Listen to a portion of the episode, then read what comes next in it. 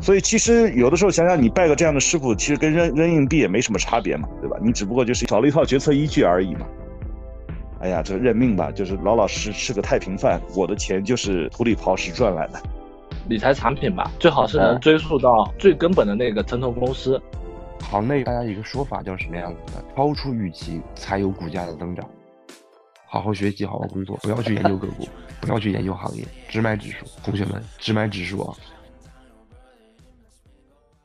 咱们今天是不正经研究会第四季的第三期啊，欢迎大家，我是主持人郭帅不帅。咱们今天聊天呢，就是关于投资悬疑剧点一峰的。二零二三年到现在还挺多的，类似于这样的啊，爆雷的特别多。我在网上看见一个段子，广州、深圳一线城市一个都不放过，每个城市都有一个属于你的专属定制款爆雷。这个点一峰呢，好多人查过资料的话，知道他的老板叫隋广义，嗯，这个老板是长须白发，这个仙气儿飘飘，追随者特别多，很多的人觉得他是道士。因为他们特别崇尚一个叫玄学，根据他们的公告披露的话，他们的资产管理规模应该超过一千亿了，会员数量呢据说有五十万人。但是呢，发生了一个很奇怪的事情，就是从二零二三年十月，他们就不分红了。那到了今年的一月的时候，突然发了一个公告，就是到一月的时候呢，那应该是这个要兑付期了，又是一个兑付期。他们说所有的资产封闭八个月，然后呢，按照数字期权交易。所以说呢，许多的投资客户就急坏了。深圳的好多的客户呢，除了自有资金以外，还有大量的亲戚朋友的一些。借款啊，亲戚朋友、同学、老师抵押贷款，暴雷一发生以后，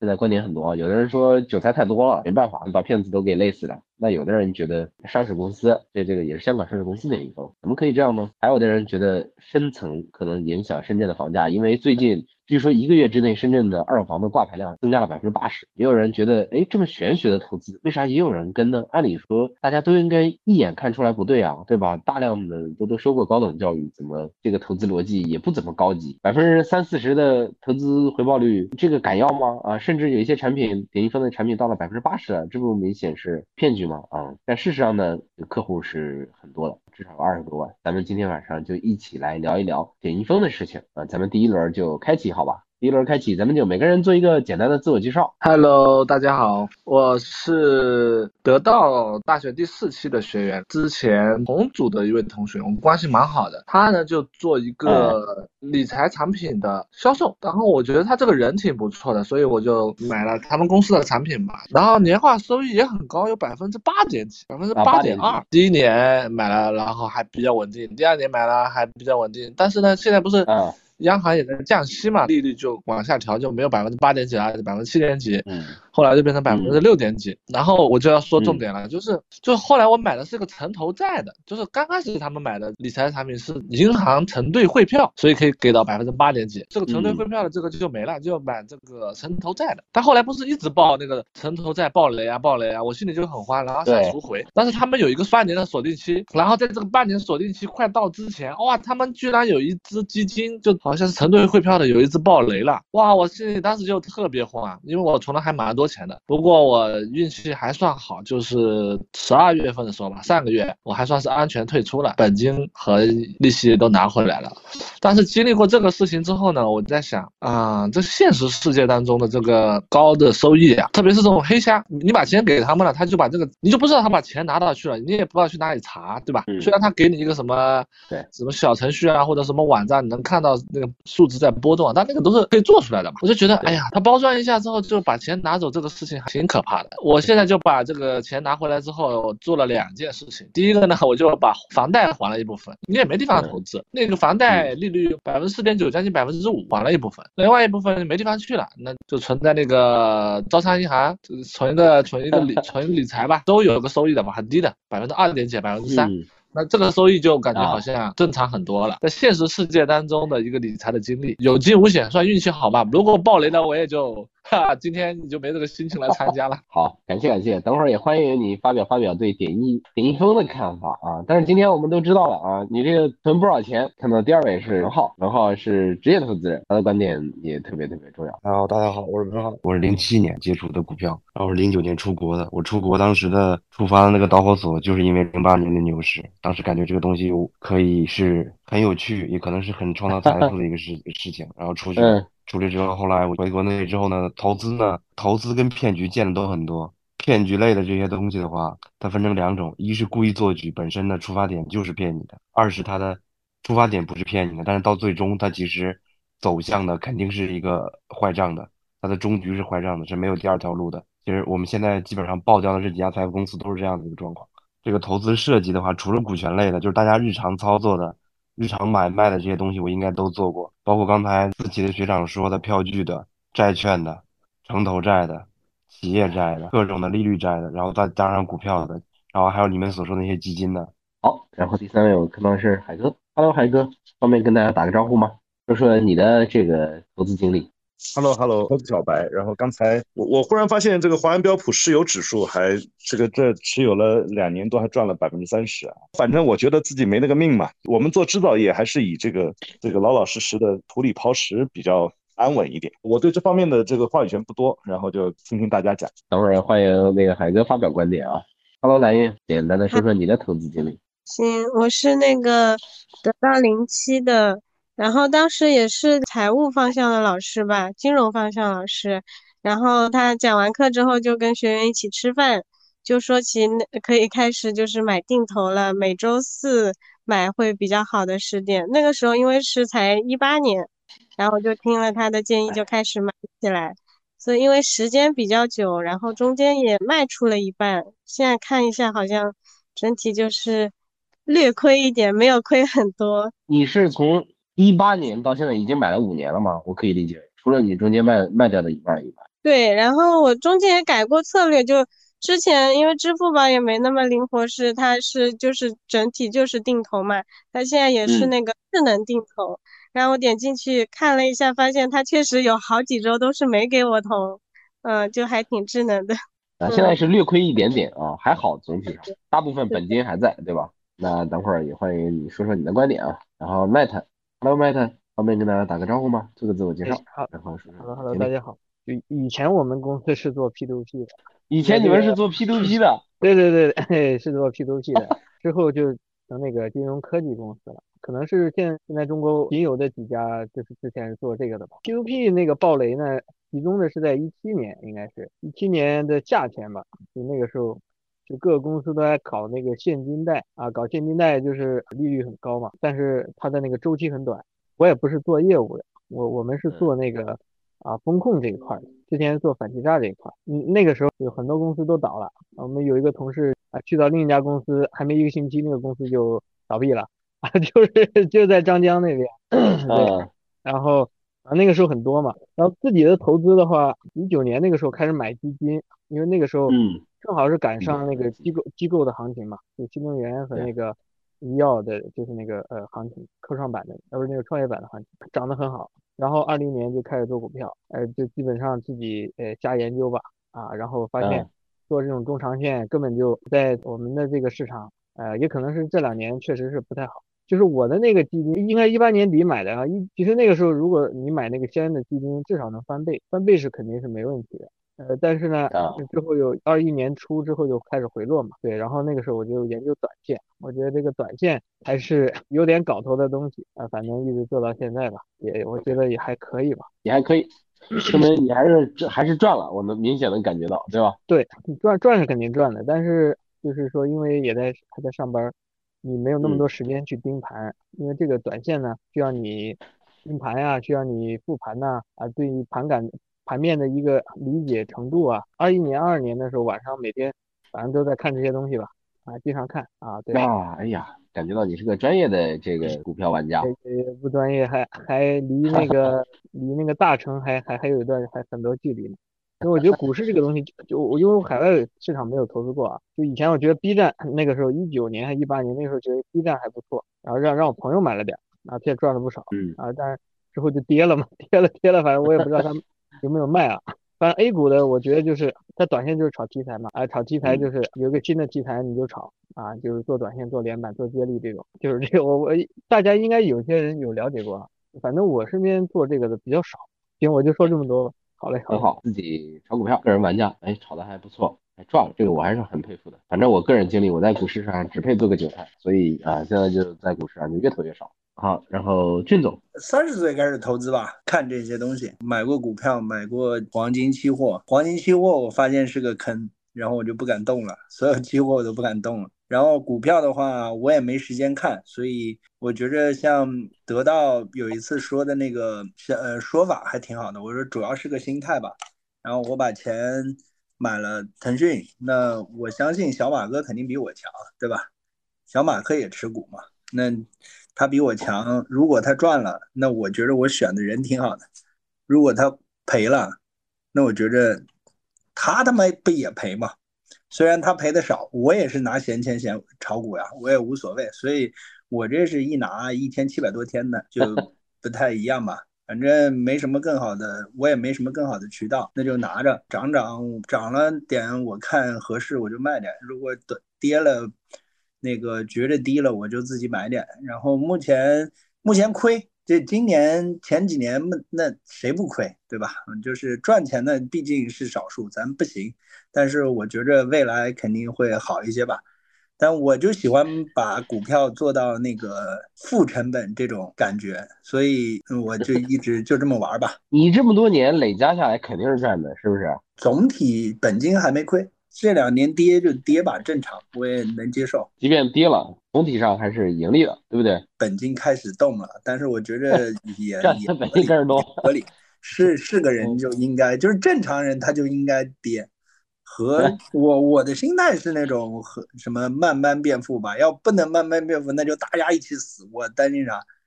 就是 总有比我还差的，我心态比较好，这种心态很好。反正我是这么觉得，就是投资嘛，就我一直在我在群里也说，投资这种事儿，你有时候得认。我经常在我朋友那个股票群，他自己也跟我说，都是那种涨了就觉着我操，都是我牛逼；一跌就是都是国家不好，都是那啥。那你自己选的股，你自己选的人，你你有啥好叫唤的？我反正我不叫唤，我就这么捏着。前段时间有个朋友跟我说，说是我这种人还心态好。还能行，反正就像个猴子，一把抓住了什么东西就爱咋咋地吧。反正你就算把我杀了，我也不松这手，除非呢哪一天我吃到这瓶子里面的那个玉米了，或者是香蕉了，我才出来。他说你这人还行，你这还能起码亏不了，就是其其他的那个，反正你拿十年，那肯定亏不了，对吧？嗯，哎呀，你这个心态可以。等会儿就你这种行为，我等会儿要让文浩评价一下，我今天告诉你两点，这种投资行为是可取的还是不可取的啊？那个，那真的就这样，嗯。然后看到唐老师，唐院长肯定是投资很多的人。Hello，Hello，Hello，凡尔赛一下啊！我不知道这个业绩算不算好啊？我在股票市场没有亏过一分钱，债券也没有，也没有亏过一分钱。你咋这么厉害呢？我很好奇啊，你这个凡尔赛凡尔赛可以啊，成功吊起了我的好奇心。说出来都不好意思，我没有开户过，我没有投资过，股票也没投过，基金也没投，债券也没投过，呃，没买过。我我其实虽然我在好几家上市公司都担任过高管，但是我自己没有投过，蛮搞笑的。其实中国老百姓也蛮苦的。很多事情几家大山压过来，你跟买个房子钱就没了，还投资啥股票？算起来，我今天来挺不好意思的，因为也没有玩过嘛。诶，其实是来听跟大家学习的。后来我想一想，哎，我还是跟股票市场有一点联系的。我是股票市场这个供应商。哎，哦，你是股票市场的供应商。大家知道我造花园的嘛？我还造了很多天台啊，造天台。我唐院长，你你凡尔赛也就算了，你把人都送走了，你他妈的！说笑话，说说句笑话，今天主要是来学习的。知识有限，天台供应足量是吧？唐院长，你牛。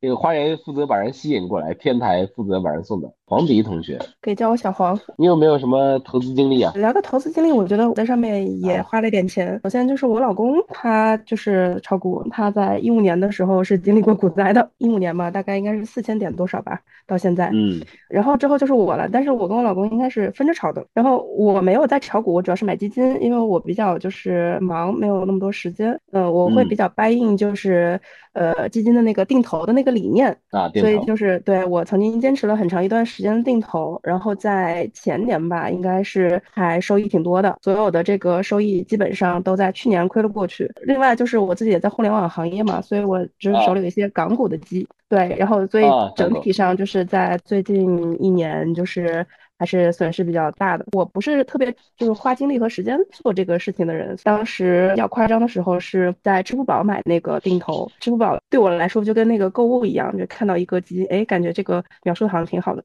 我就把它加到定投里面，然后一个加一千，一个加一千这样。我后来在自己 review，极端情况下好像我发现一个月的薪资几乎都定投都不够，然后后来 对好一千一千又一千还是蛮吸引人的。对，好在就是后来就是我周围的人都开始聊定投之后，我就在想，那大家都开始聊定投了，可能这个事情就有一点风险了。然后我就专门看了一些定投相关的书，就是当时是螺丝钉的那个什么教你怎么做定投之类的，他可能给了一些选基金的一些参数吧。然后我就稍微 review 了一下，我就把手里的这个呃仓位啊，然后包括来的一些乱七八糟的基金都给清掉了。在清完之后，很快有一波基金的下调，然后我躲过去了。但是躲过那波，没有躲过最近这一年这波，因为这最近这一年基本上只有落没有没有起啊，基本上这个就是我的一个韭菜经历。哎呀，厉害！那小孩你投了有几年了？你的定投从最三四年吧，对，三四年。哎呀，可以可以，原来你和蓝燕一样，都是这个投了这个很久的人，最起码都超过三年了，我很佩服啊。对，等会儿想要发表观点的话，也欢迎随时举手。哎，那我就想要请教一下这个文浩。点一峰这种的，很好奇一件事情啊，我听说如果投资回报率超过百分之三十的话，就尽量就骗子的概率很高嘛。这种投资，那为什么点一峰的这个投的人这么多呢？二十万还是让我挺震惊的。二十万这个数据不一定是真实的。然后另外的话，其实我们应该是在二二年还是二三年的时候看过，还有出现过武汉的一个黄金的事情，也是类似这样的状态啊。在比较早的时候，一五年的时候有一个叫。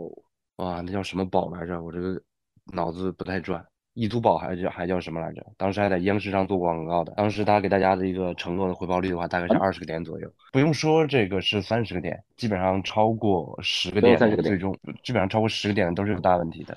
因为你是做地产的话，你肯定会很了解这个事情。中国的信托跟中国的这些所谓财富公司的话，其实最后的投资标的，如果它是正常的向外借贷的话，最大的一个去处就是地产。所有的问题都出在了。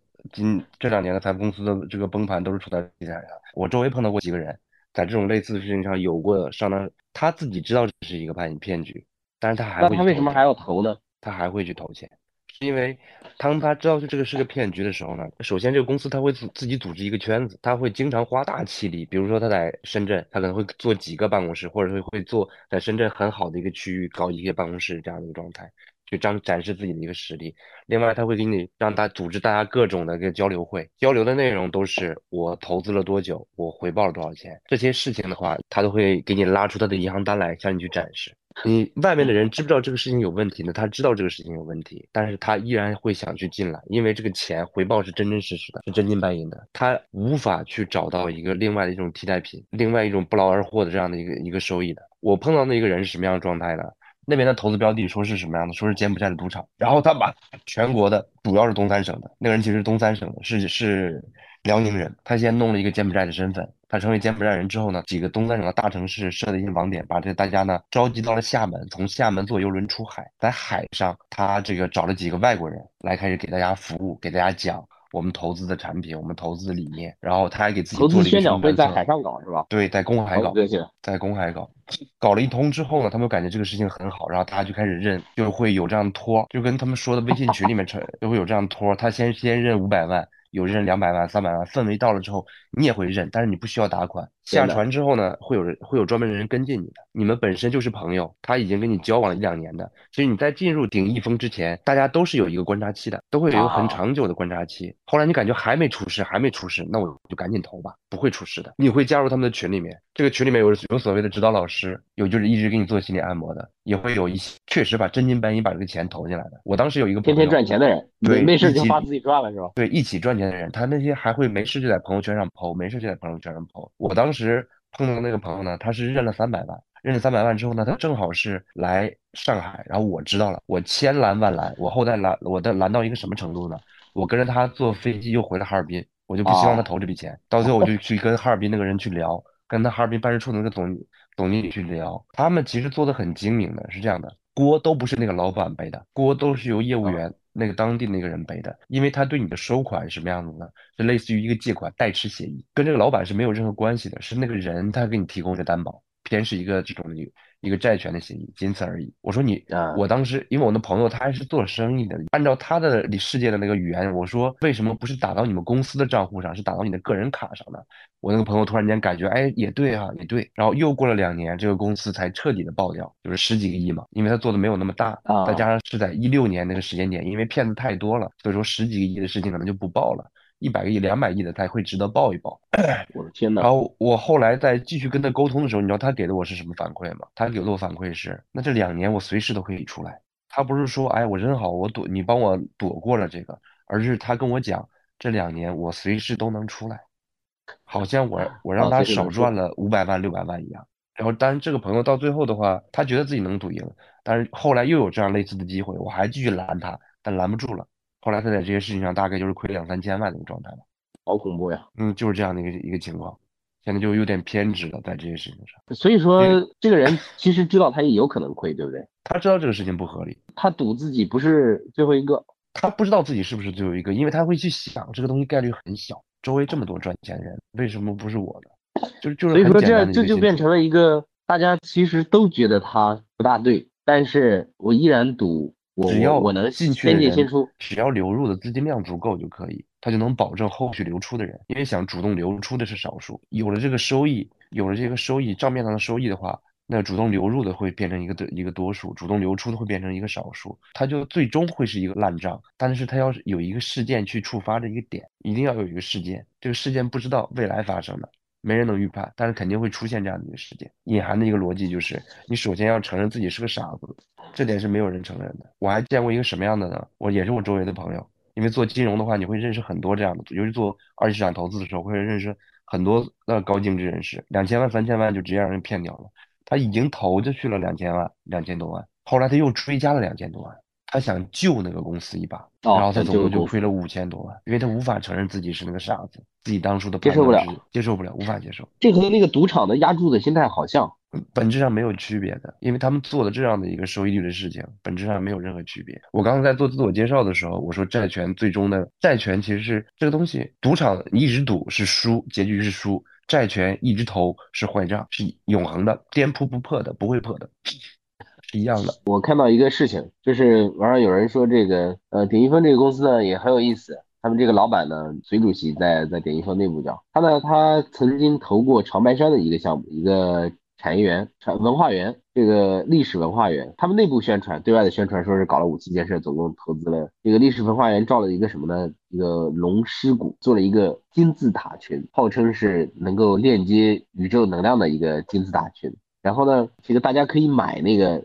纪念品放在这个，他们做了有一个十三厘米高的小金字塔，哈，那小金字塔就在大的这个金字塔里面，嗯，然后把小金字塔摆在这个金字塔里面，能够改变命运，延年益寿，家族兴旺，财运通达啊。所以说小金字塔就有很多的人，嗯，然后他们就卖这个金字塔，据说收益也非常好。我看了一个，当时有人说这个和就像买了一个这个寺庙里面那个牌位的逻辑一样的东西啊，呃，好多人也觉得这不。这就是个，就是靠这个东西能够实现对大家投资的高额兑付的话，呃，也不大靠谱，嗯，但是大家相信它的力量，呃，这个这个事情还挺有意思的，就是类似于这样的事情，就是明明我们觉得问题很大，但是依然愿意进去投入。历史上好像这样的事情也是一再一演再演。我能查到的最早的是叫荷兰的郁金香，对吧？郁金香骗局，嗯，当时的这个一株。郁金香就是价格已经高到离谱了，对吧？中国也有类的，也有雷同，也有类似的嘛。中国的兰花啊，兰花对兰花当年也炒作过，就是炒作这个东西是很神奇的，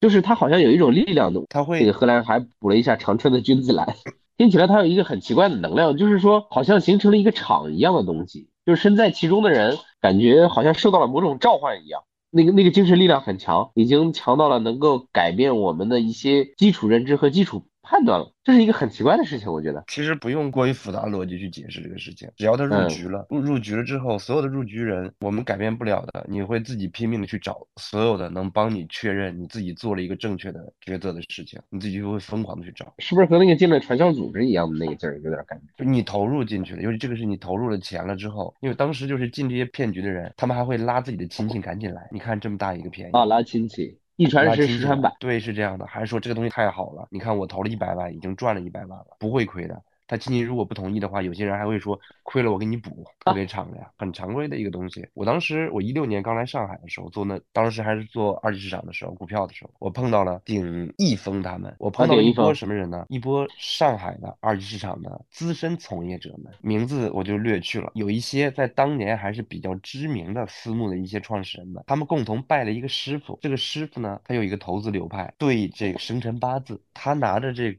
私募公司的成立的时间、产品成立的时间、地点，跟上市公司创始人的生辰八字大概的生辰八字算一下，上市公司的生辰八字算一下合不合？什么时间点介入？然后你知道是一五年的时候那很热闹，一六年也很热闹，然后一七一八年就死得很惨。而且这个人他奇妙奇妙在什么地方呢？他不是一五年才开始做这个事情的，他是零八年开始做的。零八年的时候，一五年、一六年好 的时候，还有人继续来跟他玩玩一样的事情。但当然，在一八年之后。他就销声匿迹了。就这样子一群他的一群粉丝，都是所谓的高知们，都是所谓的这个市场的一些所谓的资深人士，一些资深人士们，他不是一个能代表整个群体啊，但是会有一些，因为投资的这个这个过程，它有一个很大的一个问题，就是等待。除了那种短线的，我今天买，明天卖。这种真是做超短的一个状态，剩下所有的短线都是在等待。等待的时候，他就需要心理的安慰。你怎么能笃定？你如何能笃定你自己的这个决策是对的？明天、后天、大后天，你如何来劝慰自己不会出现任何的一个突发的一个事件？就像当时长春的那个长生生物一样，这只股票也是我的一个痛。我当时还比较重仓的一只股票。哇，你现在披露自己的秘密了？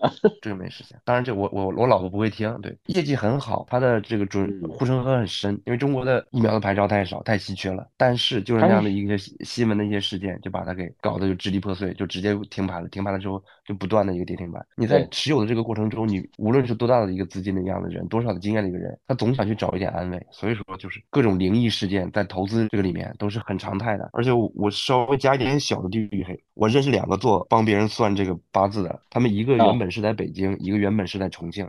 但是两个人到最后都去了一个相同的地点，去了深圳。原来深圳这个地方吸引呢，吸引人呢。香港有这个文化，对，香港有。香港我记得好多的明星都要拜师的，对吧？白龙王。香港有这个文化，其实带动深圳这个文化也蛮重。他们俩呢，在深圳还算是混的小有成就，风生水起的一个状态。所以当没有了徒弟以后，不管北京的还是重庆的，都跑去深圳发展了，结果都收获了一批信众。我可不可以这么简单理解？嗯，你你今天抛出那个话题的时候，昨天抛那个话题的时候，我我看了一下，我想一下，就是远期的那个易租宝的时候，它是面向全国的，它加上了一个互联网的一个属性，面向全国，让大家来吸储。来投他，他做的这样的一个庞氏的一个资金池，但是后续的话，到了武汉的，到了重庆的，到了上海的，到了深圳的，大家已经变成了一个不在这种全国性范围的，我只做一个城市的垂直领域，针对这个城市的需求者，我提供我的供应。如果这个因为全国的太容易被披露了，它太容易被盯上了。而且这样子，我们可就是可以就是各种脑补，就资金量到了之后，它是可以获取一定的保护伞的啊，没有变成最近的这个哈某值，他们当时出现这个问题的时候呢，一年之前他们就已经知道要出问题了。那当时他们这个内部的一个讨论的处理的一个结果是什么样子呢？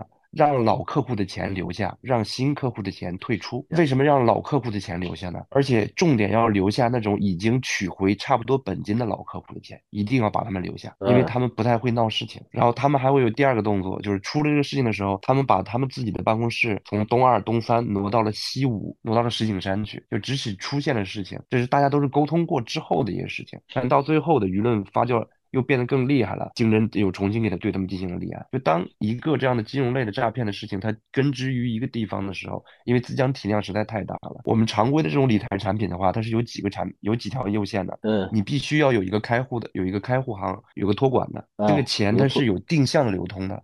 你是不能随意支配的，有托管行。你像这个鼎一峰他们，他们这个是完全是自主的，所以这笔钱的力量你可以想象有多大。我们不说它有一千亿，我们只说它有一百亿，你可以想象一百亿的钱的力量有没有多大。所以他们就是根植于本地。服务于本地，他自主按理说是违法的吧？违法的这个东西有一种在赚钱的时候是没有人会去投诉这个事情啊，没有人投诉。你即使去投诉，那你去大家还会涉及到了一个各方推诿的一些事情。你去推你投诉给经侦，还没有发生这种犯罪事实，而且他在法律上他已经是让个人来持有这件事情了，有点非法吸储的感觉，非非法就是非法集资。就每一个城市它会有不同的套路。上海以前有个叫红银财富的，那他呢做的一个对外的宣传是什么样子的？他首先是通过自己的关系去投蚂蚁金服，他打算自己的宣传的，因为上海人民比比较懂一些，包装的会更专业一些。他就说他自己投资了蚂蚁金服，哎，他这样子大家一看这个专业，投资了这么好的一个标的，然后呢，他再给自己做了一个什么样的包装呢？如果大家你可以去，如果网上还可以查到的话，你可以查一六一七一八年的时候上海的那个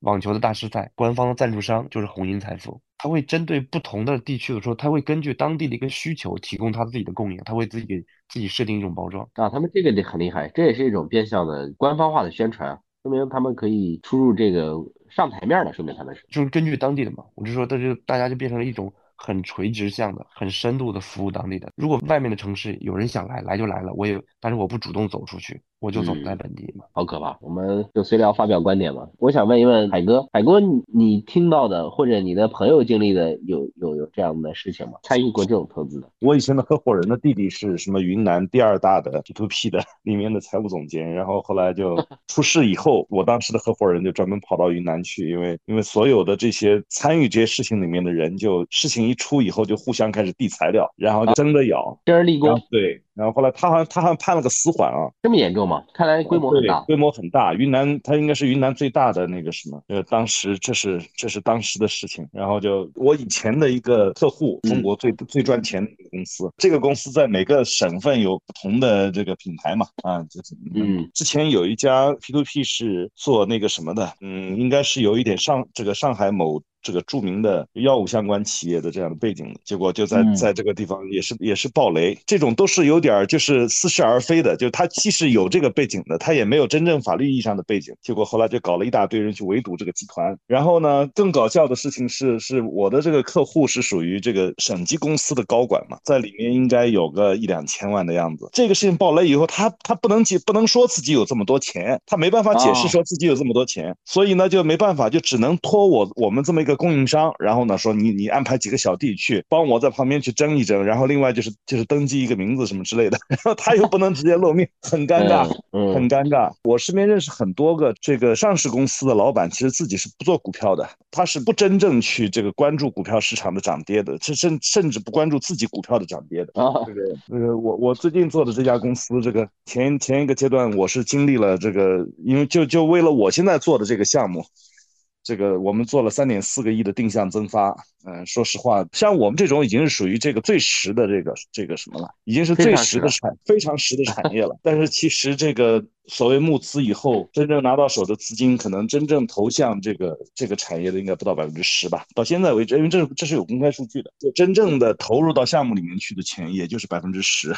然后大量的钱其实要么就躺着吃理财，要么就是反正不好多说了。所以其实有的时候，有的时候就是做做制造业的人，看看金融圈的这帮人，真的是觉得行吧，你们开心就好。我我弄来弄去，买买什么 ETF，买买什么标普石油啊，也也挺好的。我觉得反正能跑赢大大大跑赢大盘的基金经理也不多，是吧？呃，如果我真的以后要投的话，我我说不定买一百只股票，是吧？每个买个几万块钱，呃，也许啊，说不定我还跑赢大盘了，也不一定是吧？嗯，你这个有点像以前那个谁说的那个巴菲特和那个谁哈利芒格做那个做指数的时候。这几年看看这些事情，真的是觉得我不知道这个什么。我前两天前两天我自己犯了个傻事儿，正好因为我一个朋友是做那个专业反诈的，是是专业反诈的警官，他可能负责负责着这个上海市民几千万的。可能几几个亿的这个资金，就是他说真基本上，他们像像像这种电电，这这稍微稍微扯远一点，电信诈骗这个有效的追追踪时间只有十几分钟，就你你在十几分钟之内快速报警，他是可以帮你拦截这个钱的，哎，然后后来说十几分钟之内，对。这就是这种各种电信诈骗了什么之类的各种零零总总的诈骗。后来他说，他说，哎，他前两天去执行了一个跟沾点非法集资、沾点诈骗的这样的一个人。他说他他们就抓了个人，然后跟我说 说小孩跟我在同一个学校上学，然后说家里面住着千万豪宅啊。然后我就傻了，我说，哎，我说他知不知道自己是在诈骗？因为在酒桌上嘛，我说他知不知道自己是在诈骗？就所有人就都都都很很异样的看着我说，你这你你是是你太天真还是怎么样？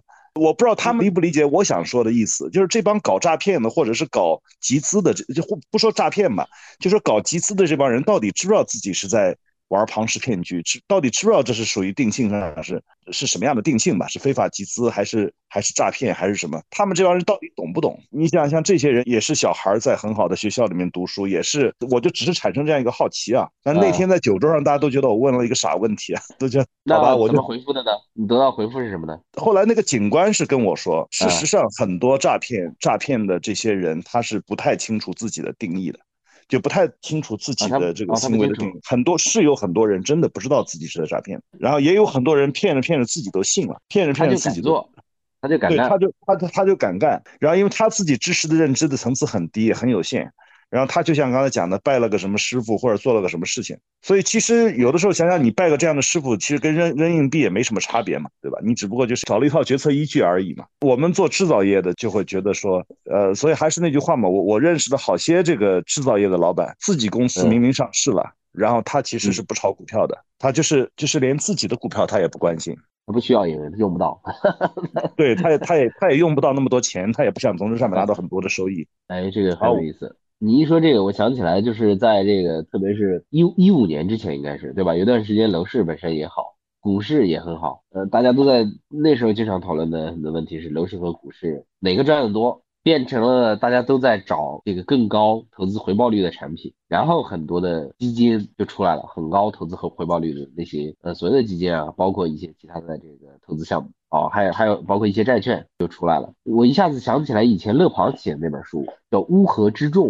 就是对吧？大家都知道，乌合之众是心理学的一个畅销榜。就是那我们普遍有个观念感受，可能觉得群体智慧比个人智慧要高，群策群力嘛。就是，但是勒庞当时有个观点说，人一到群体中，智商就严重降低。为了获得认同，个体愿意抛弃是非智商，去换取一份让人倍感安全的叫归属感也好，叫叫什么也也也好。所以这个时候，个体。很挺聪明，但群体无智慧无逻辑，就变成了一个常态。有可能当这个群体追求的不是真相和理性的时候，而是盲从的时候。哎，文浩刚刚才说了一个，他进入那个圈里面，然后大家群里面有老师每天告诉大家，给大家进有情绪价值，然后也有和自己差不多一起投资的伙伴发那个每天赚到钱的，更有前辈 发赚了很多很多钱的东西。人在这中间受到那个环境的氛围的影响，我估计是很大很大的。因为回过头来一看，这个包括这个李易峰的这个一群人相信百分之六十的回报率，相信玄学投资这个事情，你刚才也说了，哎哦，刚才文浩说了，说两个八字对吧？创始人的八字和这个机构的八字，哦和他股票的八字。哎，咱们在聊玄学的时候，咱们也聊过这个奇门遁甲和 紫微斗数对吧？所以我觉得把这个拿来投资是一个。挺恐怖的事情啊，但是确实是被玄学，大家进入玄学了，相信玄学，投资玄学了。我我之前也讲过啊，我我这个我这个家族呢是老老实实做做做学问、做实业的公家族。有的时候想想看，真的就是说，你如果说从家族延续的角度来讲，就是说玩玩金融这一圈真的是很难，这个叫什么善始善终的，赌大小吧，对吧？你真的是会碰到十把都是大的这种情况，对吧？二十把都是大的情况，实际上是有这个概率的。然后我说一个亲身的例子啊，这是我当年最好的朋友，这个原本在张江做程序员，应该在二零零五年左右吧，他那时候应该月薪已经超过两万了吧，应该那个时候就是很成功的、很成功的一个程序员。然后那时候在那个，因为我的我的同学嘛，然后他他基本上从大二就开始啊，然后在各种很强。这个哥们儿当年在这个什么。居然赚了自己学校五六万，给自己学校把一套图书馆和什么计分系统什么这这几套系统，他给自己接了自己学校一个工程，赚了自己母校五六万的这种人，我到现在都还记得，在二零零五年的前后，那时候他开始说，他说：“哎呀，做做程序员，三十五岁就是我退休的日子，然后最好的解决方案就是将来转行做投资。”我到现在都还印象很深，他他住在个上海的破房子里面，然后就就实际上赚了，那时候赚赚不少钱，那时候真的觉得赚。不少钱啊！那个时候一般的大学应届毕业生可能也就两三两两千多吧，然后他那时候是两三万。结果我到现在都还记得他当时的讲法是叫什么？说我的投资逻辑是是减雪茄烟蒂，就是啊，然后他是减雪茄烟蒂，然后我到现在都还记得他，他当时他看好的就是招商银行，然后就嗯重仓，可能加杠杆买买招商银行。后来我记得好像得到有哪一门课是谁的投资课啊课，然后里面专门讲了说招商银行这么多年没涨的原因。后来后来我就看到这个人整个就变掉了，就从当时那个时候真的是非常猛、非常不拘一格的人，然后就是就是他除了做事、除了赚钱这件事情以外，几乎没有别的兴趣，就这么一个人，然后就忽然变成怨怨天怨地怨社会，就变成一个那种极其戾气很重的这么一个人，结果后来就移民新加坡了。所以这一代人里面，其实我们也见过一些在在这个圈里面沉沉浮浮、各种各种各样的人啊。所以我现在我倒觉得说，哎呀，这认命吧，就是老老实吃个太平饭。我的钱就是土里刨食赚来的。哎呀，你这个说的真好，我觉得 好难得。我刚才看了一下这个信息啊，说这次整个深圳就是通过这个抵押房产这些方式的，从银行套钱出来这个投顶一峰的，基本上有二十万人里面有几万人。通过经营贷抵押的，然后呢？那现在他说是八个月的封闭期，其实相当于大家分红断了，钱永远套在里面了，可能就是拿不出来了。但是经营贷呢，每个月有融资，每个月有利息要还。嗯，最可怕的是这个融资要到期了，就没有钱去还本。那这些人为了去还本钱，就要把几万套房子的这个抵押，然后全部都都释放掉。那很多很多的人都会暴雷。那唯一的自救办法就是尽快的卖资产。卖房卖车，说是现在有一个数据，说是二零二三年的十二月底，深圳的二手房挂牌量超了四点六万套。刚才咱们说了，比二零二三年初的时候，这个二手房的挂牌量增长了百分之八十一。那包括大量的二手车也出来了，所以这样的大量的二手房上市，给这个二零二四年楼市带来一波超级这个抛售期。本来房子现在就不好卖，有人说整个深圳的楼市估计要。雪上加霜，如果点一峰持续下去，这个问题解决不到，楼市的下跌也可能看不到底。所以说这样的情况下之下，类似于这样的公司，比较大的集资公司，呃，这个非法集资公司，它有这样的问题出现以后，可能影响的社会方方面面都还挺多的。这个俊总，Hello Hello，俊总，你是怎么坚持守在这个股票这个线上的？类似于像这样的点一峰这样的啊，不说点一峰啊，上海也有也有啊，某银某什么的。就那种高利息、高回报率的东西，你为什么没有去考虑去关注呢？一直守在这个。不是，我一直认为超过百分之八，你就是骗我呀！你你刚才还说百分之二十、百分之三十这种事儿，我根本就不敢想象。刚好这是百分之十，因为前几年的时候，那个特别是楼市好的时候，那时候开发公司都会去做那个贷款嘛，做贷款，银行有的时候钱贷不到了，银银行经常七八个点，呃，央企当然低一点，两三个点。嗯，但是普通的开发商就是七八个点，但是也贷不到的时候就会去做信托，信托的那个嗯要求经常是十几个点，呃比较极端的十个点的信托比较多，呃十五六个点的也很常见，比较极端的有将近二十个点，所以我才说那个二十这个点的回报率的产品，那时候是真实存在的。之前你说 P to P 那个我也不是没买过，我买了。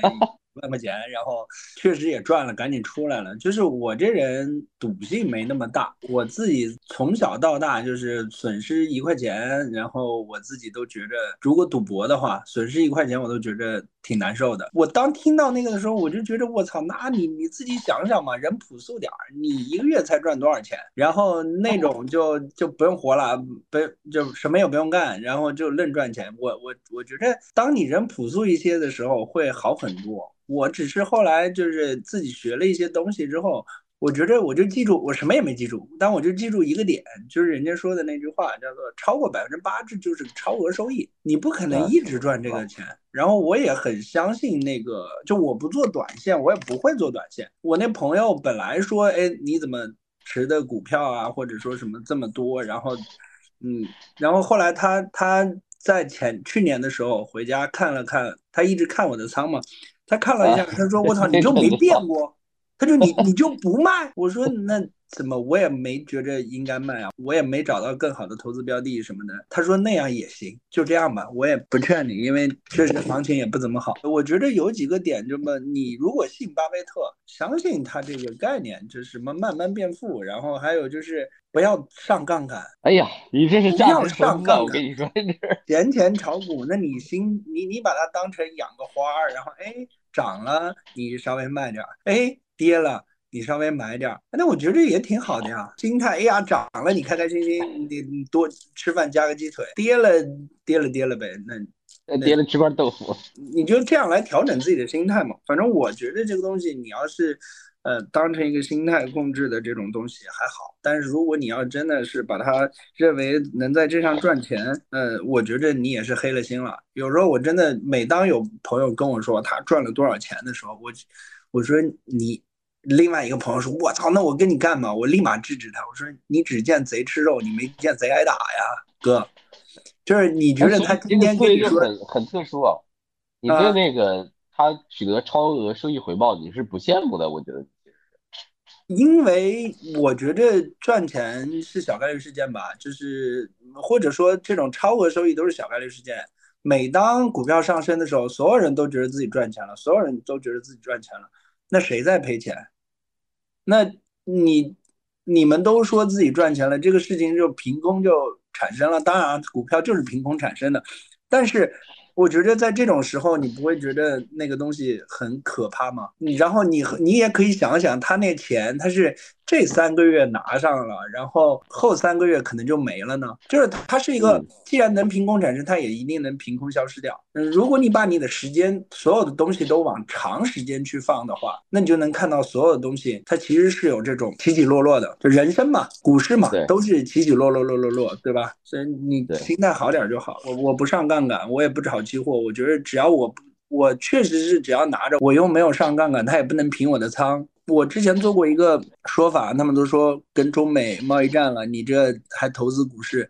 我说是那怎么？如果中国和美国怼起来，中国不好，大家都不好；如果中国好了，那我投资股市没毛病。如果大家都那啥的话，那我正常来说，你有其他投资的方法吗？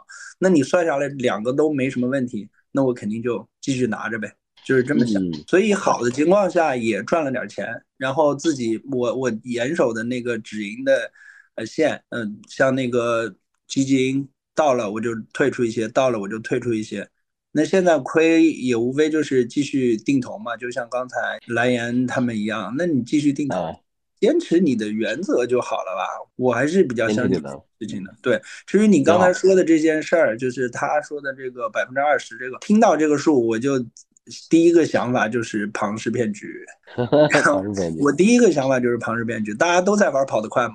你要是运气好，你跑得快了，但是你凭运气赚的钱也肯定会凭实力亏掉，这很正常。对，哎呀，你这个心态稳得很呢。对我在这上面，我觉得 我我心态还是挺好的，我无所谓。重点啊，一个人吃饱全家不饿，那你我当然是这种心态。你们那个如果就不那么着急，对对对对对对，有家有口的追求超额收益也正常。对，我们我们要多挣点奶粉钱。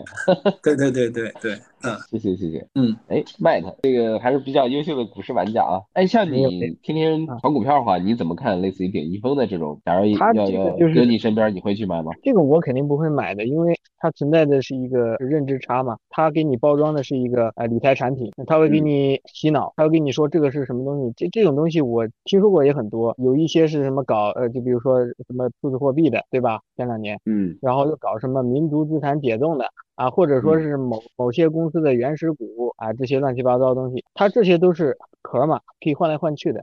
那本质呢，就是让你把钱拿出来啊！他其实研究的是你的心理，呃，这一套不灵了，那我就换一换一套说法，呃，让你相信是最重要的。本质是人的这种啊贪婪趋利的这样这样一种人性，对吧？就是你总想说，呃，想要在短的时间内获得更高的一个财富，这个驱使着你们两个就相投了，反正给你洗脑吧，啊，到最后让你对投钱，啊，就说哪哪有个项目。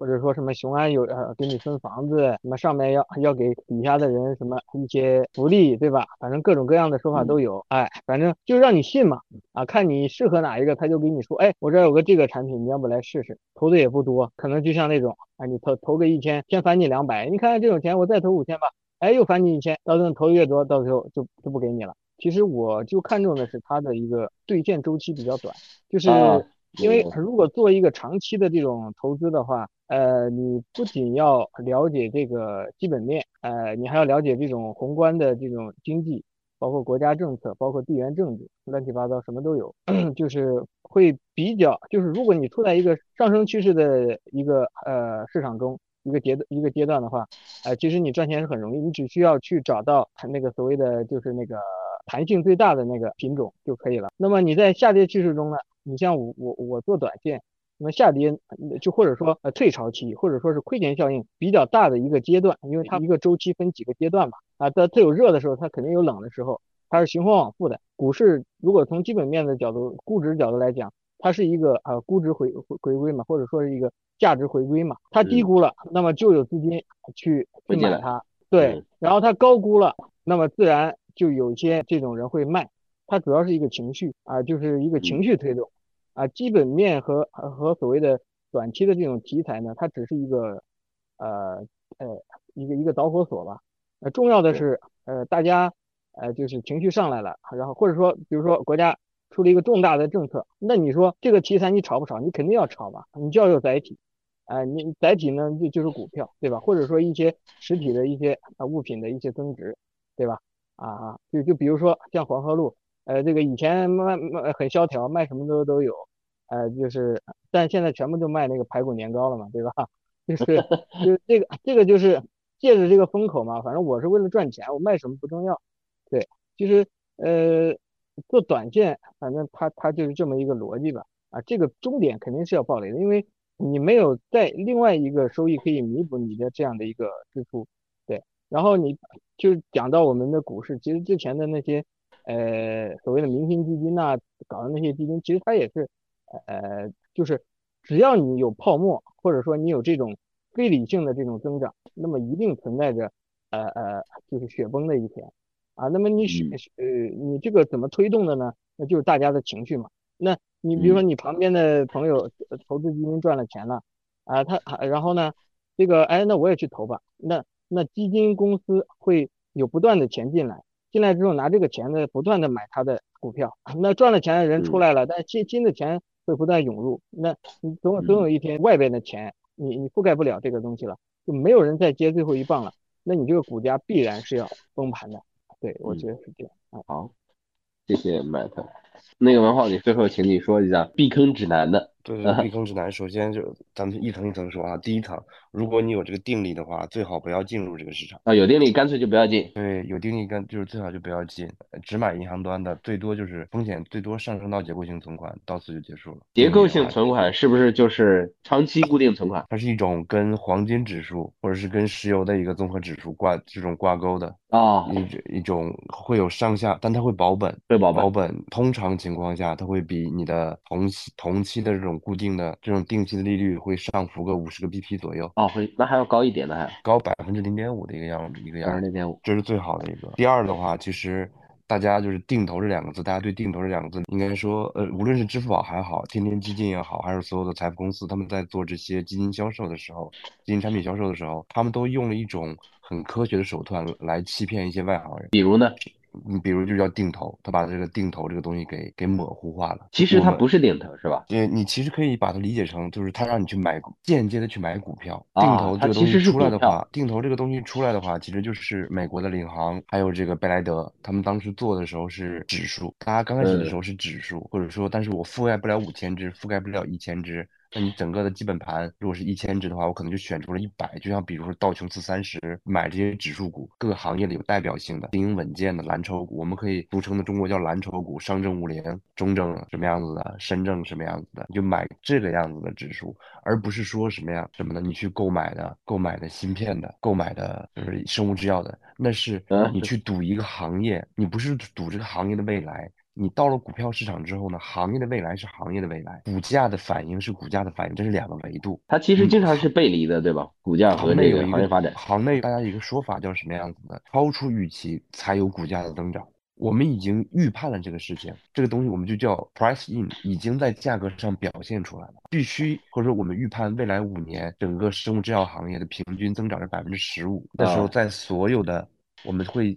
下意识的理解，这些所有的这些增长已经展表现在它的股价上面了，它已经涨得很好，它的估值已经很高了。所以，如果想做定投，定投是很好的一个事情。你从一五年顶点开始做，如果你做的是指数型的基金，你现在依然可以盈利。看来指数型的基金还是很稳健的，是最稳健的。你可以拍着胸脯跟自己说一个，一百个。基金经理，你可以战胜九十个，战胜九十个基金经理，战战胜九十个，另外的十个可能是增强型指数基金经理。你像这个市场上有没有常胜将军呢？有，凤毛麟角。而且你以我们今天聊天的这个的话，可能还入不了那个局。嗯，大家如果好好奇的话，有一个人叫冯柳，嗯，他以前是娃哈哈还是还是乐百氏的，我忘记了，在四川的一个一个普通的员工，他就自己对这个东西感兴趣，一步一步进了进了股票这个市场，后来变成了他的网名叫茅台零三，一路就是白酒医药这个样子的，现在慢慢的已经应该是高一资产的头牌，他管理的资产应该是在五百亿到一千亿之间吧。但是它的收益率已经从年化百分之六十，现在应该是我不知道最近两年，因为它的体量实在太大了，就已经开始不不是因为它水平不行了，而是资金量带动了它收益率下降。太大了，嗯。如果我们要做定投的话，就请保持住定投。我回归的主题，不要去做行业的定投，这是我说的第二层啊。第一层不要进这个市场，第二层如果你非要进这个市场的话，你就要去定投。定投你一定要分成两部分来定投，一部分是定投债券型基金，一部分是来定投股票型基金。如果你自己分不清楚来回的比例的话，那你就按照五五分配。嗯，我拿出了一百万，五十万是股，五十万是债基金啊。嗯，债券型基金、股票型基金、指数基金。当然，债券那个的话，我说的这个债券的基金就是去买国债。去买政策性银行债就可以了，随便买一个就可以。然后你可以按照一个月一月的一个时间度来调整配置。如果股票那边降了，那你说明你这一百，你那个比例来说，债券的就上升了，你就卖一点债券的，去把股票那个指数基金再增，下个月定投再多投一点，再继续拉平到这个状态。等到市场疯狂的时候，你会每个月都会在一直在调整的。你会发现神奇的一个事情是。它是会帮你战胜这个银行的利率的，前提是你很机械的去执行一个简单的策略，帮你战胜银行利率，帮你战胜市场上的基金经理。哎，这个好有意思。第三类就是不要劝了，就是你想怎么做就怎么做吧，你已经劝不住了。它这里面有个很有趣的一个点，我们都不是外科医生。有一天你在路边上捡了一页纸，别人告诉你做外科医生可以赚钱，做外科医生可以帮别人治病，然后你就拿起一把刀。在自己家院子里面盖了一个房子，上来就帮开始帮别人截肢啊，帮别人这个治治心脏病什么之类的事情。后来你感觉哎，我治死了很多，那我再读几本书吧。读完了之后，你没有经过五年的本科、三年的硕士、四四年的博士、几年的这个整个医学院的规培的这些。一步一步的程序，你又开始不到一年的时间，你又开始动刀来帮别人治病，你会发现来一个死一个，来一个死一个。没有门槛的股票，它就是一个吞金兽。但俊总说了一个很对的一个点，他其实基本上掌握了巴菲特的秘籍：一不加杠杆，二时间拉长。而且他运气是真好，因为他在腾讯上过班。中国有位叫中国巴菲特的人段永平，大家可能比较了解他的就是什么步步高啊，什么小霸王学习机啊，什么 OPPO、vivo，说的是教父嘛，说的是这个拼多多，他也是他在他的帮助下建立的嘛。他其实是他的资产更多的是在股票上，他的股票他是三大重仓股，第一大重仓股是苹果，第二个是茅台，然后是腾讯。问他什么时候卖，他说我不会卖，起码现在看我不会卖，就这么简单粗暴。好的公司不需要卖，你去看。格雷厄姆所谓的华尔街的教父的时候，他的那些信众们当时开会，大家问自己的一个问题就是说：你现在就要进监狱了，十年之后才会出狱，你把你的钱买一只股票，你会买什么？呃，灵魂拷问。我想，这个段永平的他大概的一个思路也是这样的，但是这不是。普通人，他是一个神人、神经病的人。因为我我在这一行还有幸接触了一些可以一直赚钱的人，真是会去这个精神外内神经内科去开去开药的，要不然 就是闲云野鹤的一种人。他绝对不是你我们正常人会接受的那种人。他没有朋友，他就不是一个正常人。他肯定是有不受信息干扰。其实一定程度上，我我感觉到，我就是我，我就按照我自己的思维去做。对。这个行业里面就是这样的一个状态，就做的做的成的一个人。中国这个市场有没有一直做的？一直做所谓的那个架头的人能赚钱的有一批，但他不会出来说做架头，嗯，能赚钱的也也是一少一少部分，然后另外大多数人还是出来喊的人，他的声音会被媒体放大的，有这个原因。赚到赚到钱的人，他他自己是不会出来说这些事情的，因为他已经是个神经病类型的人了，他不可能，他也不屑于。对他来说，这个东西不是我要彰显我自己的能力，我就是玩一下。而且我接着海哥，接着海哥刚才说的那个事情，他那个朋友可能。已经被资金的成本给压垮了。我们在股票里面说，你有一百万，你拿十万来做，你只用自己百分之十的资产来进入这个股票这个市场的话，你的那你的心态是比较稳定的。招行十年收益肯定是十倍以上的。如果你算上分红的话，你现在应该是达到了俊总的那样的一个负成本，只是分红的原因。然后我再加一个哈，就是定投这个状态中的分红一定要再投回去啊！如果没有了这个复利，就没有了世界第八大奇迹。如果你自己接受不了那个定投的话，你认为自己是天才的话，那你就可以尽情的去亏钱。万一你真是天才的，大概就是这样的一个套路。首先不要不要来。你控制不住身边的身边的人，因为我们会看到很多傻子都在里面可以赚钱。这个事情可能他没有赚钱，但是他会告诉你他赚钱了。他可能他真赚钱了，你会感觉到受不住，受不住，那你也就来，你来也不要设置高的一个一个目标期望。就是俊总说的百分之八是之前郭树清做那个央行的书记的时候讲的，他说百分之八以上的都是带有诈骗性质的，你要去思考你的本金了。就是在百分之八那个上下档，如果你定投做的稳健的话，百分之八是可以做到的。运气好还可以做到百分之十五到二十之间，那就是这就是交给运气，交给未来了。把我说的定投那个事情，定投你也最好是保证是百分之十的一个资产配置，总共百分之十。这百分之十里面，百分之五是股票型的，百分之五是债券型的。债券的话，你买的就是国债跟这个政策性银行债。就是刚才赖学长也提到了，就是一些农方、农发行的、国开行的，还有另外一个我忘记了三大政策性银行债，千万不要加杠杆，千千万万不要加杠杆。剩下的一个就是你劝不住的话。那就随你来了，这个市场就是这样的一个状态，千万不要迷信，迷信任何的基金经理不存在的。你如果有兴趣，可以去搜一下，就是去年业绩前十的公募的那些，你去看了今年的业绩，通常都是很烂的。他们是不迷信基金经理，更不迷信大师，对，都不要迷信，没有任何人，没有任何人值得被迷信。这个这个市场不管那些东西的，回来的钱才是真真正正的东西。不要去研究个股。好好工作，好好学习，好好工作，不要去研究个股，不要去研究行业，只买指数。同学们，只买指数啊！不要被他所谓的那些支付宝里面的他对那些基金经理的一些叙述给欺骗了。另外，我其实当时我还想分享的，中国人他有一个弊端，他不喜欢，他不像美国人，也不像那些英国的、澳大利亚这种发达性国家的一个人，你在做资产配置的时候，他愿意像。首先哈，我们不愿意为这些真真正正的投资顾问去买单去付费。另外，当然因为没有这样的需求，真正的有能力的人也没有进入到这个行业。大家可以稍微上网查一查，CFA 有一个叫 RRPTLLU，在做资产配置的时候的一个大体的一个框架。啊，好专业。那个刚才，特别是有一句话我印象特别深，你要是看见觉得一个傻子都都能赚钱，你觉得比傻子聪明，你冲进去的话，可能你你还不如一个傻子。哎，那个 Matt 举手。呃，因为我是做短线的，做短线的话，他会有一些短线游资。呃，他们其实有一些人也是从小散户一点一点做成大游资的，啊，就他们资产可能也是几十亿、上百亿了。呃，其实我觉得分享这个事情，确实他们那些交易做到极致的人，他们一定是在这种精神，就是说精神层面啊，他的意志力也好，他的判断力，他的这些。这种，呃呃呃，就是精神层面，它一定是比较凝结的，就是或者说和正常人不一样。呃，对，呃，你也不能说它是分裂，你就说它意志比较坚定吧。那么这是它的一个精神层面的一个经经过了股市的或者说人生的这种历练之后呢，它形成了嘛这样的一种内核内核的一个一个一个一个这样的一个东西。嗯，对，因为我还没达到，所以我也我也不太好说说出来这个什么东西。但你能感觉到它肯定是不一样的。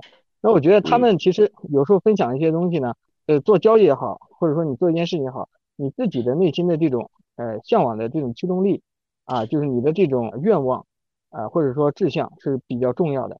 如果你不认为自己能做到这一步的话，你是永远不可能做到的，对吧？虽然说我们要客观的分析啊，但是呢，你还是要有重重新要发这种志向，呃，你肯定要客观给他讲，这个这个市场是非常残酷的，就我们所谓的七七亏二平一赚。也就是说，赚的人肯定是少数的。如果有人想要朝自己的投资方向，那达到自己的投资目标，去按照自己的模式去坚持的修炼的话，他是有可能取得他想要的成绩的。特别感谢，我看到尤兰达在发言，再举手。尤兰达，你可以说说你的感受和启发。觉得还挺幸运的，以前一直都很想开 A 股市场的那个号嘛，还有那个美美国，后来因为手续的问题没有开成。然后前两天你们不是都看过《繁花》嘛？不是发根，不是就是倾家荡产死了嘛，对吧？就是因为那一个什么四幺四的股票，就是以前。就是我没有那么大家那么多经验，但是也玩过一些比较有高风险的事情，比如说呃虚拟币嘛，还有比特币什么的。当时没有多少钱，还有本金不多，然后当时也不懂，但是因为大家都在玩嘛，都说比特币能涨到多少多少，我现在不知道多少了，因为我已经把那个 A P P 都卸掉了。当时是我那个时候因为人傻，胆子比较大，然后还加过杠杆，然后一比三还是一比五，嗯，然后最后还是以收益百分之二十出来的吧。但是也知道，因为他们说你这样子的话，别人给你插根针你就没了嘛，嗯，所以说还是比较幸运的。然后但是那几个月就是我觉得对于影响生活非常的大，因为那个时候我还在准备，比如说教师资格证考试啊，就是因为我去考了个试，回来它就跌掉了一半。虚拟币市场是二十四小时交易嘛，因为我觉得没有办法正常的生活，除非你是全职做这个的。然后全职做这个的人，我看他们都是也是不睡觉的，就是他们会有很多机器啊，然后去去干嘛。所以如果不是专业玩家，就玩一下就行了，就还好没有亏嘛。后来还是出来了，嗯，而非常影响。心情和生活，因为有的时候你睡觉的时候，你会不知道它会怎么变嘛，你怕你早上醒过来，你的钱就没有。后来我就就把它都都卖掉了嘛，啊，然后后来基金也是，我以前也定投了很多很多年啊，直到疫情的时候都都还是蛮好的，大概挣个百分之二十，有的甚至有五十嘛。但是后来就是疫情就就没了，的，而且就是跌掉一半。然后当时我觉得我的心态就不好了嘛，然后就很难受，就把它卖掉了。所以我觉得我并。不能够承担这么大的回撤嘛，太太多了，所以现在，然后现在我是根据那个大家都可能知道那个标普嘛，来配置自己的资产，就是标普不是有十、二十、三十、四十嘛，就是百分之十就是用来做现金流和消费嘛，然后我现在这一块就会比较大，然后还有四十不是会做一些呃保本或者下线的账户嘛，不管你外面再怎么浪，你至少有百分之四十的资金是在那边的。然后那个我是一直有蛮多的，百分之四十，然后还有三十是可以用来进去的。我刚刚听到文浩说说百分之十就可以嘛，但是我因为太害怕了，我现在已经就跟以前不太一样，就已经不想搞有风险的东西。我现在就百分之六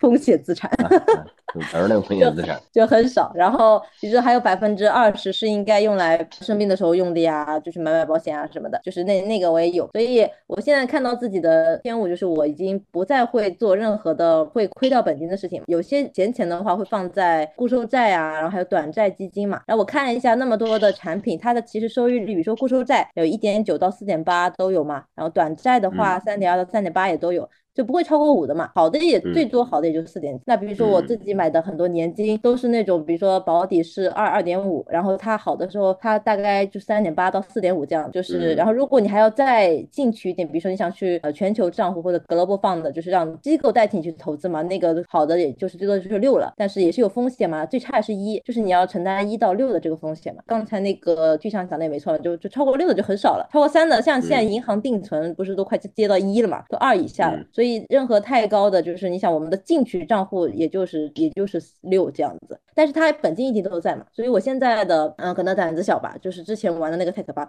就是是现在的投资策略，就是所有的事情都是一定会保本的嘛。然后我自己的那个百分之四十的下线账户做好的话，可能以后等自己积累再多一点，再去做一些风险的那个账户，因为我现在就是比较稳嘛，就是慢慢的长大，不会。我已经放弃了任何什么一夜暴富的幻想，我觉得我没有这个实力，也没有这个运气，然后就。就算我曾经赚到过，他一定也会以意向就是正常的方式也会走掉嘛。我觉得那个发根他们就是有犯了这样的错误嘛，他们就是进嘛，然后不仅全进，还拉亲戚朋友进，然后一拉全家都是一起上，然后要一起上，然后什么两千万好像是没有了，那那那我就我也要跳楼了，对吧？然后因为你不仅亏了自己嘛，还把亲戚朋友也坑了，就我觉得那样的就是是很可怕的。所以现在就是策略就是保本，对保本加有一些收益大概就就可以了，比较知足常乐吧。嗯，谢谢郭少。好，谢谢谢谢尤兰达。高风险的投资适合职业玩家，我这样的人，我就我就做保守投资，嗯，特别好，给大家分享和反馈。汪洋同学，你现在能说话吗？我今天晚上看见你在线，最后说说你今天晚上有什么收获和或者启发都可以啊。本身我不是一个专业的投资人，就是一个制造业的从业人员，但是一直对投资比较感兴趣，然后也买过黄金，买过数字货币，买过美股，投资过 A 股，感感觉确实是我们大 A 是。最难挣钱的一个市场。我本身是那个巴菲特的信徒，所以相信这种价值投资嘛。但是一开始，嗯，这么多年下来，感觉这种理念在我们国内的大 A 市场还是比较可能不是完全能践行，因为我们国家这个市场还是一个比较初期的不成熟的一个市场。嗯。但是今天听完大家的这些讨论和分享的话，我个人的感觉有几点。就第一个，我觉得不管在哪个市场里，你去进行投资的话，第一个一定要知道。你买的到底是什么东西。然后另外一个就是说，你到底是以一个什么样的价格去买入的，这是很难的。你你怎么来评估你买的东西，呃，这个价格是不是合理？然后第二个就是一定不要用杠杆。今天这整个评论听下来，就感觉大家对国内市场这个机制还有这个框架还有体制的话比较悲观。但是我又在网上其他也有一些人在说嘛，说现在整个市场其实是之前是劣币驱逐良币，那现在是不是开始进入一个良币驱逐劣币的一个劣币的时候了？就是整个市场进入一个初期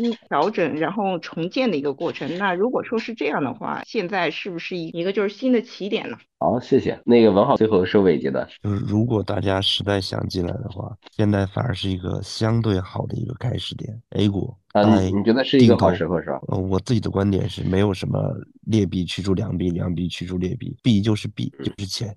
它在这个市场里面是很混乱的。哎，那我想问一下，你你你觉得这个 A 股要跌到多少点才会？这个我不觉得。我说现在这个这个点相对比较定投的同学们可以考虑的。分享完毕。哎，这呃这个挺有意思的。你觉得会到这个文浩的思路是投就行？嗯，正好现在是一个可能是一个比较好的时机。麦子的问题是觉得要多少点？哎，这恰好是两种操作思路的人。这个做短线投资的人就需要知道多少点这件事情。上证指数是年线的话，从一九九三年开始到现在没有连续三年出现过阴线啊。那如果说今年呃再出现阴线的话，是连续三年。所以如果从这种技术面的角度来讲，它今年是会收红线的，但一季度可能会继续向下。好，谢谢 Matt。荷兰人同学，今天晚上你是听众啊。那个听了一晚上，有没有什么收获或者启发？投资嘛，对于没有钱的人来说的话，其实是一个很神秘的事情；但是对于有点钱的人来说的话，它不是一个很神秘的事情，只是一个嗯操作，或者说是一个工具。跟很多人也聊过这个事情，就是他对于投资的这个感觉。那不同人有不同的感受。呃，最大的感受来自一个，就是现在已经是，比如说在他在陆家嘴。他在核心区域买了两亿的房子的是我好朋友，他的感触就是你可以做，但是呢，你尽量不要相信所有人的话，你呢要相信自己的感觉，但是不是情绪哈，是是那种感觉，就是他做到了一定程度的时候，他告诉我，呃，文浩讲的很棒，我是觉得这个啊，就是 A 股好不好，或者是怎么样，自己看不懂，就是有很多事情我看不懂，所以我能看懂的是，我觉得这家公司好不好。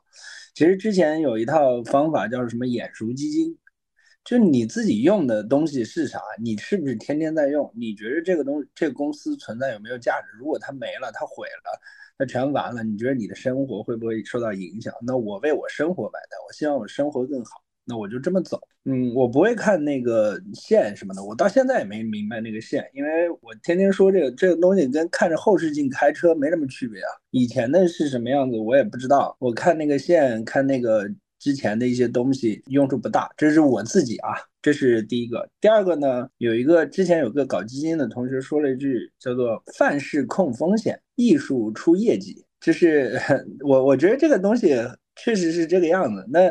既然是它是有艺术的成分，你想赚大钱有艺术的成分，那艺术那你就看你是不是艺术家。就刚才王浩文浩说那个，那我承认人家是艺术家，那人家艺术家的话，人家就很牛逼。刚才尤兰娜说那个，我能控自己的风险，那我就控点，然后我坚定的相信一件事情，我就去做。至于说我只要觉得我没错，那亏了亏了，那就运气不好。我这人现在有点相信这些事儿，就运气不好呗。所以我也没有什么心态上的不平衡。我觉得是炒股，先把自己心态调好了，别动不动就跳楼，也别动不动就觉得哇一把梭，然后什么抄底，哎想那么多，这你能让你抄到的底，你觉得你是谁呀？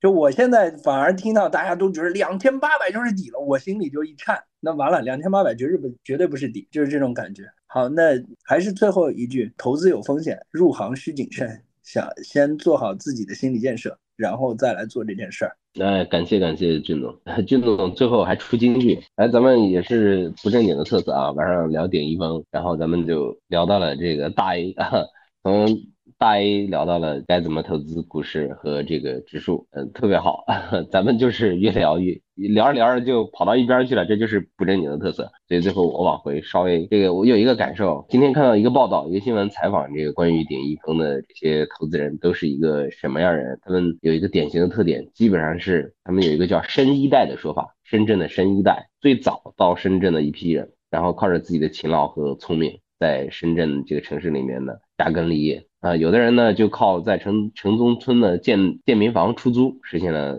财务自由。这些人普遍都是那一辈人里的人精，基本上到现在呢，就是几套房产很正常，资产从几千万到上亿不等。嗯，叫老中产啊，现在有个说法叫老中产啊。我但是我我觉得他们是好厉害的中产。但是呢，这个世界上总有一份这个适合你的包装着投资名义的骗局在等待着你。所以顶一峰这个雷呢，一千多亿的这个大资资产包里面呢，很多的。这个目目标客户都是这些深圳深一代的老中产。那今天晚上咱们讨论的这些朋友呢，我觉得明显偏年轻一点，大家很好。有一点，最起码不管在股市亏了还是赚了，我觉得大家入那种高收益回报的嗯雷区，可能概率比较低了。这是我唯一欣慰的一点。嗯，不管怎么样，还是希望每个人在未来的这个投资路上都有自己的小收益，也很好。特别感谢大家。咱们今天的不正经研究会到此就结束，欢迎大家进行复盘，呃，也欢迎点赞、收藏或者转发，感谢大家，咱们下周五再见。